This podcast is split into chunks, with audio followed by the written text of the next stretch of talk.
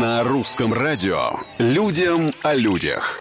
Всем привет, это Петр Кузнецов и необычные истории жизни обычных людей.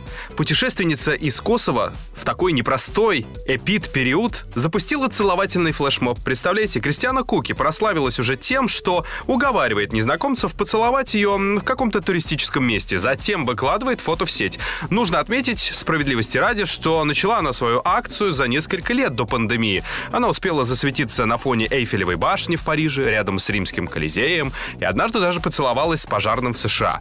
Мнения аудитории, конечно, разделились. Многие уверены, что целоваться с кем попало негоже для благочестивой леди, а кто-то считает, что в беспорядочных поцелуйных связях нет ничего плохого. Ну а третий советует продолжать серию, но только в маске. Людям о людях.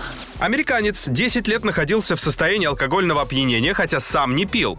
Как такое возможно? Врачи описали необычные случаи из практики. В 2011 году к медикам обратился пациент, повредивший палец. Ему назначили курс антибиотиков, с пальцем все завершилось благополучно, но с тех пор у мужчины появились странные симптомы. Сознание было затуманенным, наблюдались вспышки агрессии и провалы в памяти. А однажды его задержали в состоянии алкогольного опьянения прямо за рулем. Много лет окружающие не верили вечно подвыпившему джентльмену, но в итоге врачи выяснили, что антибиотики в 2011 году спровоцировали в организме аномалию в виде выработки алкоголя. Пациент все-таки вылечили, теперь он в полном здравии и трезв. На сегодня все. Совсем скоро новые истории и новые герои.